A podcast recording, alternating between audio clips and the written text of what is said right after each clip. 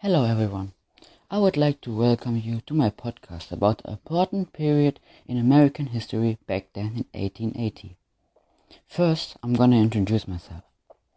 I'm Finn Seidler, I'm 13 years old. My hobby is playing soccer, and that's my first podcast. I'm here to talk about the peak immigration period from 1880 to 1930. My talk is divided into three parts. In the first run, I'm gonna talk about some facts. Next, I want you to tell how I would feel. And finally, I name two advantages and two disadvantages in relation to the period. Let's begin with the facts. The peak immigration period was from 1880 to 1930. A total of 28 million people arrived in the US, and most of them came there by ship from Europe. But how? Some passed through the famous immigration center at Ellis Island which was opened. Others came by land through Canada in the north and Mexico in the south. Now let's turn to my feelings and my perception.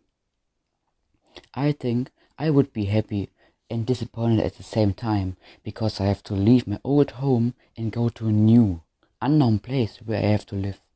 And I can't make any decision my own. So the time was very hard for the people. This leads me to the advantages and disadvantages.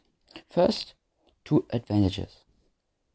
The first one, you start a new, different life. The second, you get to new, uh, you get to know new traditions, languages, and meet new people from other countries. On the other hand, I have two disadvantages. The first one, you have to customize your lifestyle to the new land, the new rules, or whatever. And second, you need to build a new life for yourself because you live in a new country. That brings me to the end of my presentation, and I want you to thank you for your listening.